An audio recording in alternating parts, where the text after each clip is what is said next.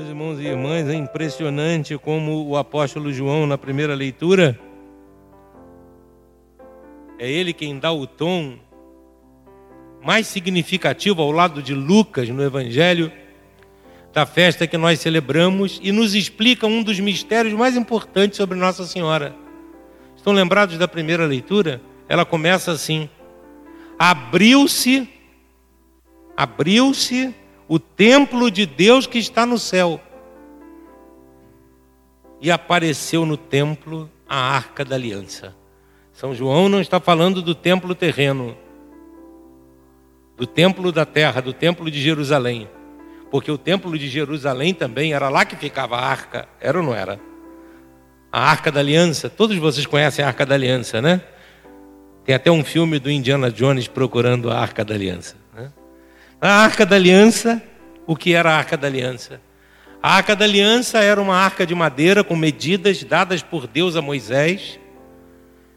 E a arca da aliança deveria ser no meio do povo de Israel do Antigo Testamento o sinal da presença de Deus. Essa arca deveria ser luminosa e por isso Deus mandou que Moisés revestisse a arca de madeira de ouro por dentro e por fora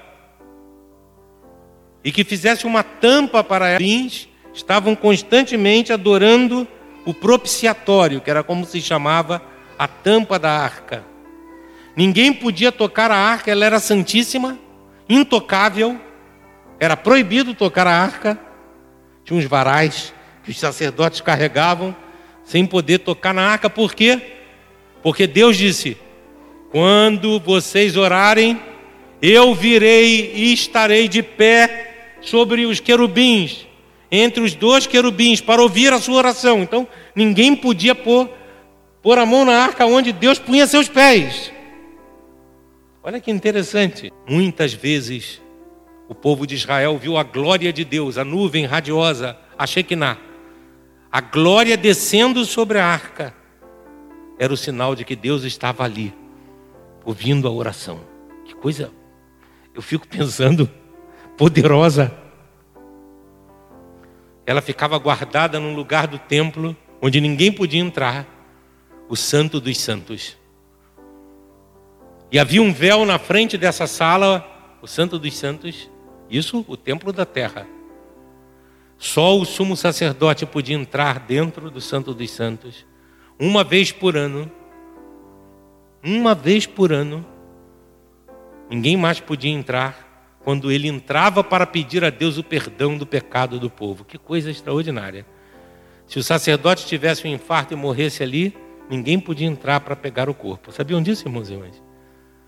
Então, quando o sacerdote entrava, eles amarravam uma corda nos pés do sumo sacerdote e colocavam uns sinos nas vestes, nas franjas da roupa do sumo sacerdote. Enquanto ele orava, vocês já viram um judeu orando? Já viram pela televisão? Como é que os judeus rezam na, no Muro das Lamentações? Quem já viu, levanta a mão. Já viram, né? Eles fazem assim, rezam se inclinando. Então, quando o sacerdote orava, se inclinando para adorar a Deus, os sinos tocavam das franjas e eles sabiam que o sacerdote estava vivo, porque ouviam os sinos. Se parasse por mais de alguns minutos, eles imediatamente começavam a puxar a corda, porque ninguém podia entrar, era santíssimo, ninguém podia era uma separação. Aquele véu significava que havia uma separação por causa dos pecados que ainda não tinham sido salvos, ainda não tinham sido todos perdoados. Deus era separado do povo na sua santidade. Ninguém tinha a graça da salvação. Estão entendendo, irmãos e irmãs? Todos estão entendendo o que eu estou explicando? Foi por isso que na hora em que Jesus morreu, o que aconteceu? O véu do templo, ele se rasgou de alto a baixo. O que significa isso?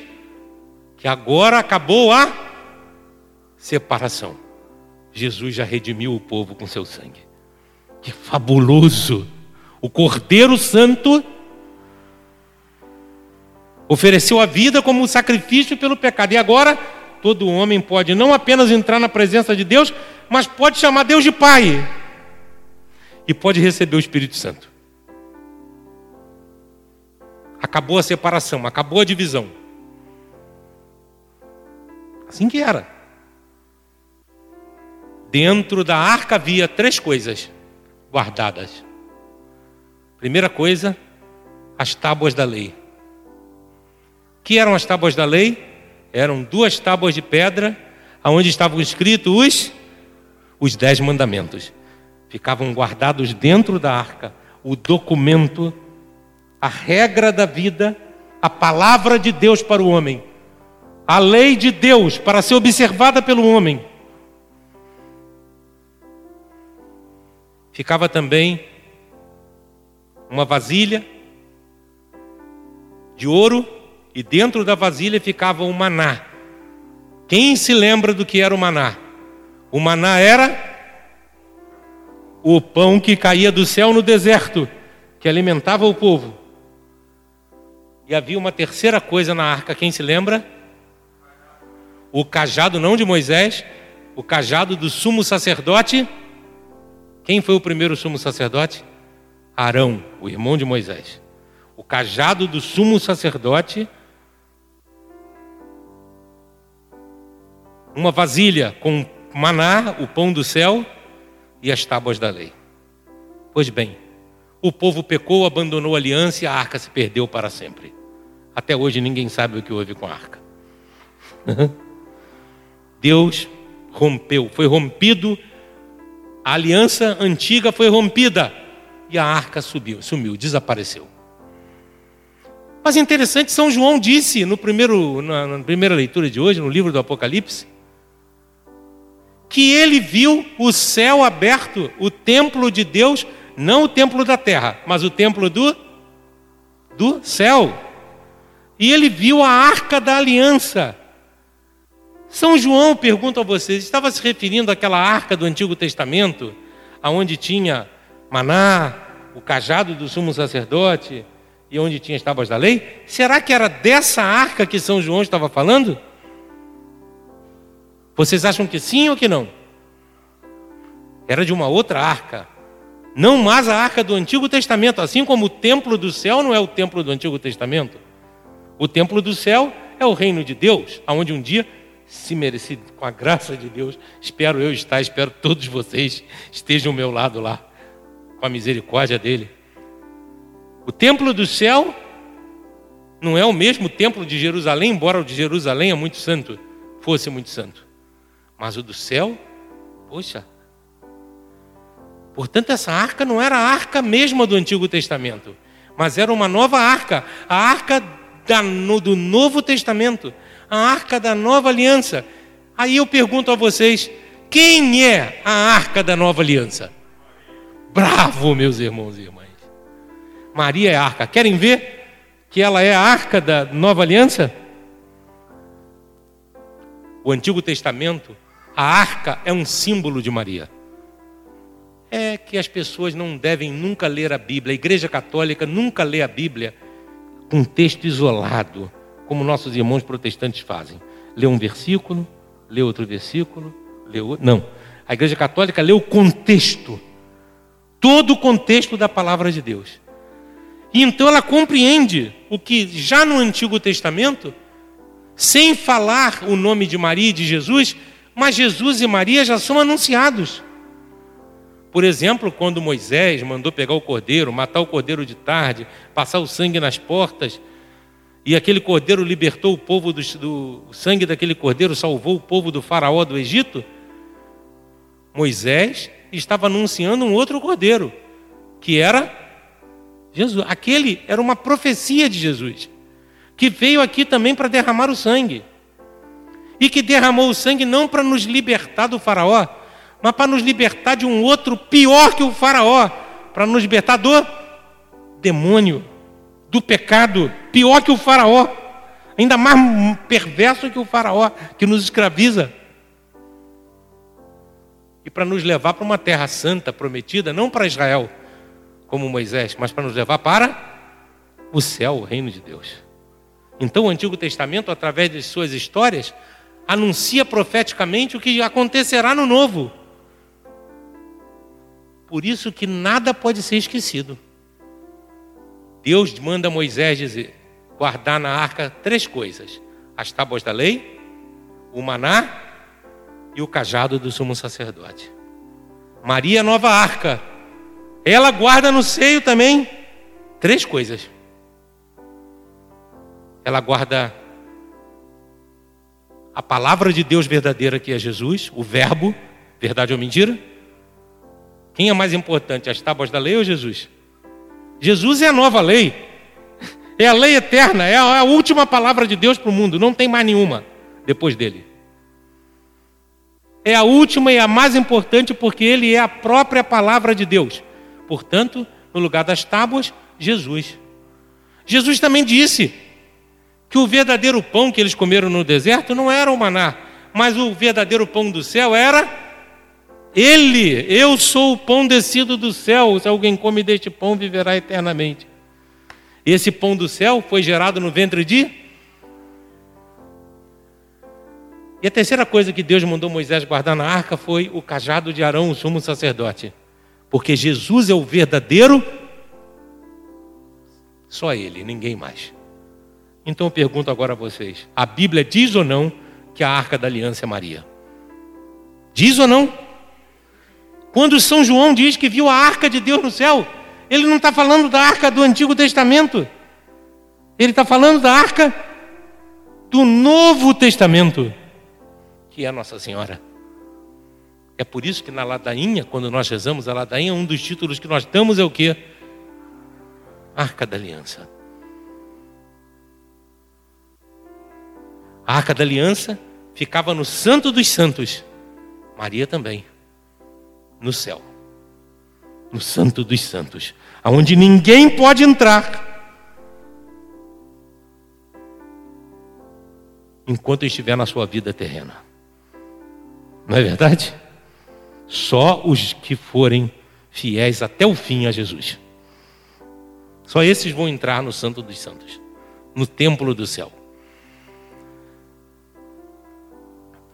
O Antigo Testamento diz que a glória de Deus descia sobre a arca. Interessante, quando São Gabriel anunciou a Maria que ela seria a mãe de Jesus, ela perguntou a São Gabriel, na inocência, aquela menina pura, de 15 anos de idade, como acontecerá isso? Eu não conheço um homem. Como poderei conceber uma criança? O que que São Gabriel disse a Maria?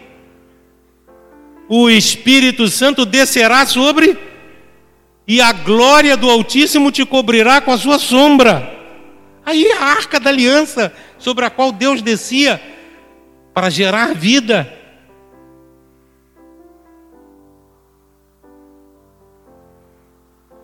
De Maria nunca amsates. De Maria nunca refletiremos bastante. Tamanha é a grandeza dela no projeto da salvação de Deus a verdadeira mulher, a verdadeira humanidade liberta do pecado. O homem como Deus sonhou desde o início. É isso, Maria. Só humana, ela não é divina, ela não é deusa. Ela é uma criatura, ela é uma nossa irmã, ela é uma filha de Adão como nós. Mas como Deus quis sempre, como Deus sonhou.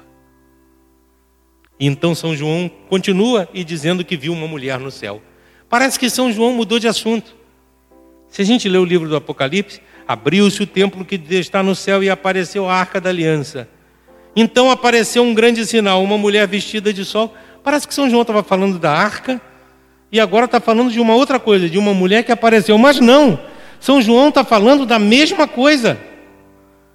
Porque essa arca que ele viu era aquela mulher. Era aquela mulher diante da qual aquela mulher vestida de sol, aquela mulher calçada, pisando sobre a lua, aquela mulher que deu a luz a Jesus. Essa mulher vestida de sol, calçada da lua, coroada de duas estrelas e que deu à luz o Filho de Deus, essa mulher só pode ser uma pessoa. Quem? É, só pode ser ela, não tem outra pessoa que possa ser essa mulher que São João viu no céu. Ela está calçada com a lua, mas pouca gente sabe por quê. Por que, que nós representamos Nossa Senhora sempre com a lua? Alguém sabe? Por que, que São João disse que ela está de pé sobre a lua? Que ela está acima da lua? Vocês sabem por quê? Porque a lua é inconstante. Quando nós olhamos o céu, a cada ciclo, a lua muda ou não muda? Nós temos a lua cheia, nós temos a lua nova, nós temos a minguante, temos a crescente. A lua muda, a lua simboliza a mudança da humanidade. Como que os homens são volúveis, como que eles mudam. Como que eles hoje querem uma coisa, amanhã querem outra, mas Maria sempre quis uma coisa só. Ela sempre quis fazer a vontade de. É por isso que ela está em cima da lua. Ela superou a inconstância com a santidade. É por isso que nós colocamos a lua nos pés de Nossa Senhora. A imagem Nossa Senhora da Conceição sempre tem a lua. Essa mulher está vestida do sol, diz São, diz São João. Eu espero que vocês estejam aproveitando, porque olha, gente, pouca gente escuta essas explicações hoje em dia. Quisera eu ter tempo, infelizmente o tempo não permite, para me dedicar a ensinar a vocês toda a riqueza dessa. Eu estou fazendo, pensando, eu estou fazendo um resumo.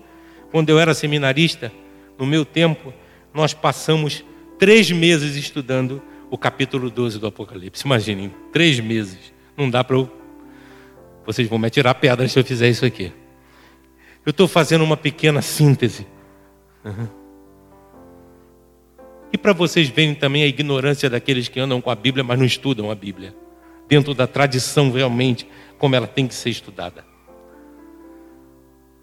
Essa mulher de São João está acima da inconstância. Ela está firme em Deus. Maravilha. Esta mulher está vestida do sol, mas não é do sol material, é do verdadeiro sol que ilumina todo homem, diz a Bíblia. É do sol da justiça. Quem é o sol da justiça? Quem é? Jesus é Deus.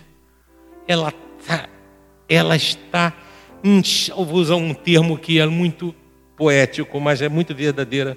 Nossa Senhora está encharcada de Deus. Que maravilha, que santidade. Como uma esponja, fica cheia de água quando nós a mergulhamos. Nossa Senhora é a mulher encharcada de Deus, porque o Espírito Santo desceu sobre ela, como sobre ninguém mais para gerar Deus. Que coisa tremenda. A mulher constante e firme, encharcada de luz, da luz de Deus. Os pastorinhos de Fátima, quando viram Nossa Senhora em Fátima, disseram a mesma coisa que São João, porque Deus é sempre o mesmo e revela sempre a mesma coisa. Eles disseram: era uma mulher mais brilhante do que o sol essa mulher está coroada de doze estrelas. Doze estrelas nos lembram os apóstolos de Cristo. Quanto eram os apóstolos de Cristo? As doze estrelas lembram que essa mulher é rainha da igreja. Como podem negá-la, a rainha da igreja? Ela é a rainha da igreja. A prova são as doze estrelas que coroam a sua cabeça os doze apóstolos, porque da igreja ela é rainha e ela é mãe.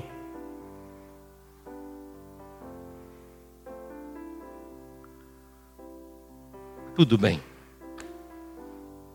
Essa mulher que assiste-nos como mãe e intercessora ao lado de seu filho, constantemente, dia e noite. Ela nunca dorme, nunca dorme, nunca descansa, porque ela nunca se cansa de amar. Dia e noite, ela intercede por nós, por cada um de nós e por todos ao mesmo tempo. Mas ela pode isso? Um ser humano pode conhecer cada um e pode conhecer o coração de cada um, ouvir a oração de cada um e apresentá-la a Deus? Será que é possível para o homem? Ela pode porque ela está encharcada do próprio Deus, ela está em Deus. Não é ela que pode, é Deus que está nela e que mostra ela por uma operação divina. Tudo bem, mas alguém pode perguntar: Que papel é esse que ela faz lá em cima? O papel, irmãos e irmãs, e com isso eu termino. Não gostaria de terminar, não, mas não quero ser apedrejado. O papel é o mesmo que ela fez no Evangelho.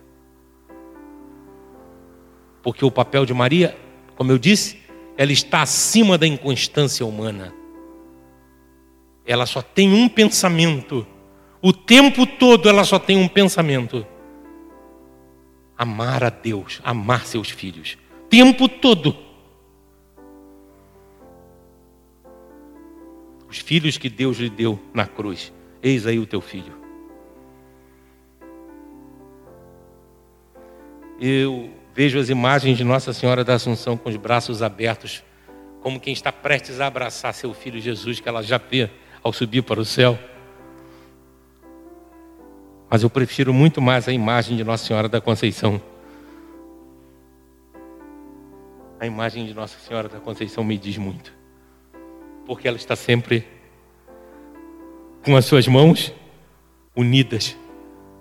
Ela me lembra a intercessão perpétua, as mãos unidas de intercessora, dia e noite, sem nunca se cansar. Quantas graças, quantas tragédias terá evitado com essa intercessão maternal ao lado do seu filho Jesus, que nunca nega um pedido seu. Por quê? Porque ela também nunca pede nada que seja contra a vontade de Deus.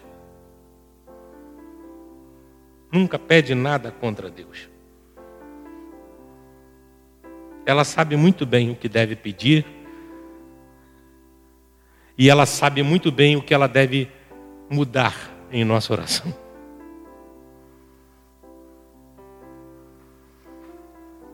Eu me lembro quando a minha irmã estava doente, eu tenho uma irmã que teve câncer e morreu há cinco anos atrás de um câncer muito doloroso.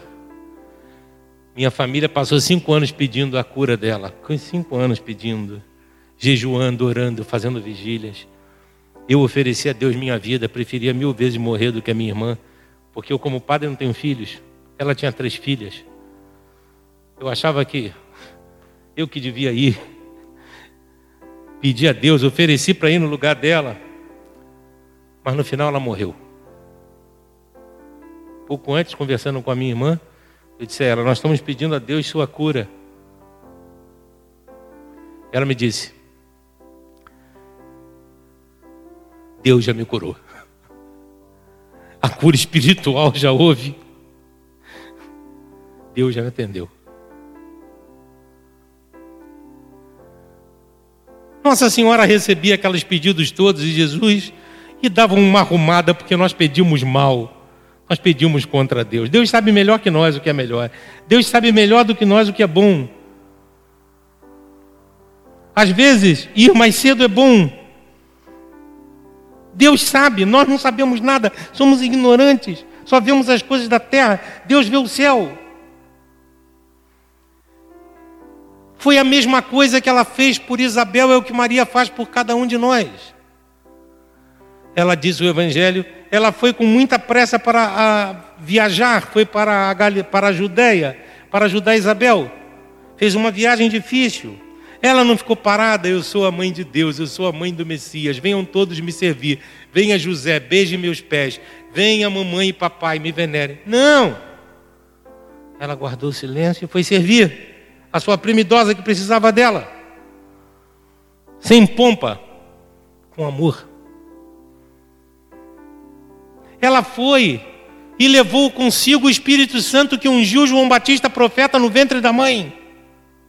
Porque a Bíblia acabou de nos dizer no Evangelho que quando Maria entrou e cumprimentou Isabel, Isabel ficou cheia do. É claro, Maria estava encharcada do Espírito Santo. Que maravilha! E o profeta São João Batista no ventre da mãe fez o quê? Começou a pular no ventre da mãe sentindo a presença daquele cordeiro que ele iria mostrar e que ele iria servir. Ele foi ungido profeta no seio da mãe. Foi a voz de Maria o instrumento.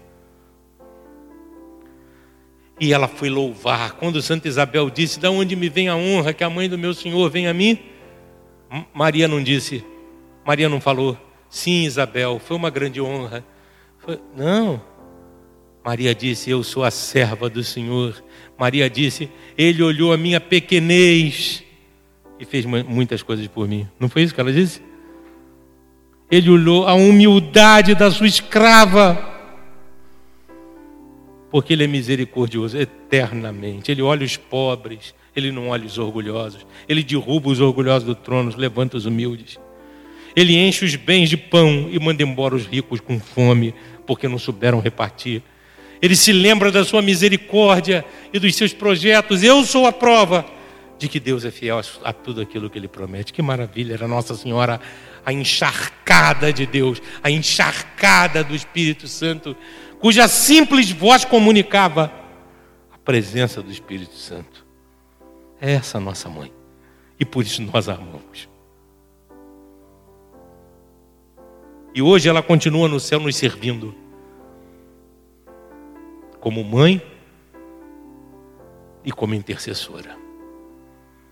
E ao olhar para ela, nós dizemos: Obrigado, mãe querida Fazei com que o dia eu também possa superar as inconstâncias da vida.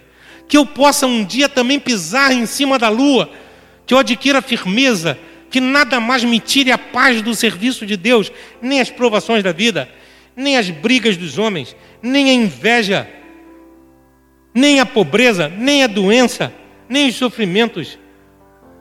Que eu não me deixe seduzir pela riqueza, pelo prazer, pela glória que eu atinja a tua constância e pise na lua como vós pisaste na inconstância. E que um dia possa estar tão encharcado de Deus como tu estás hoje encharcada de Deus. E que eu possa me assemelhar e gerar Cristo em minha alma, como geraste o corpo de Cristo no teu ventre imaculado. E que eu possa um dia me unir a Ti na adoração eterna, na liturgia celestial, onde milhares e miríades e miríades de anjos, dia e noite, louvam a Deus para sempre. Que eu faça da minha vida um magnificat, uma minha alma engrandeça o Senhor, porque me deu a felicidade de te conhecer e através de ti de conhecer Jesus e de ser salvo por Ele. É isso que Maria é para todos nós, é isso que a festa de hoje diz para todos nós. Fiquemos de pé, irmãos e irmãs. E vamos renovar nossa consagração a Maria. Será que podemos cantar, ó oh, minha senhora, ó oh, minha mãe? A essa mãe querida consagrando nossa vida, pedindo que um dia ao lado dela no céu nós também possamos viver encharcados do Espírito e plenos da presença de Deus. E nunca duvidemos da sua maternal intercessão sobre nós e nunca tenhamos desejo de amar menos Maria. Ao contrário, sempre mais. E eu repito o que disse no início da missa: pois por mais que cheguemos a amá-la na terra, jamais chegaremos a amá-la como Jesus a ama.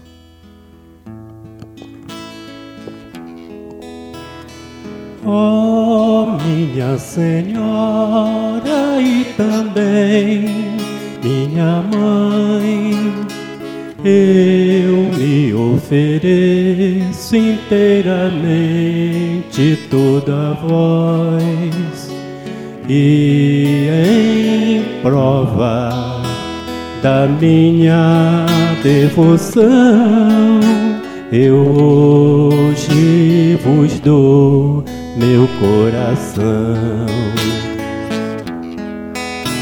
Consagro a vós meus olhos, meus ouvidos, minha boca, tudo o que sou Desejo que a vós pertença, incomparável Mãe. Guardai-me, defendei-me, como coisa e propriedade vossa. Amém.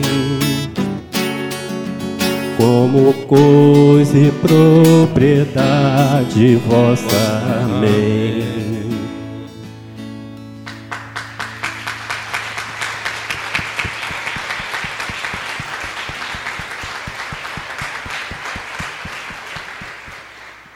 arca da aliança. Perdão, mãe, por me faltarem as palavras adequadas para cantar e pregar a tua grande santidade, ó Maria.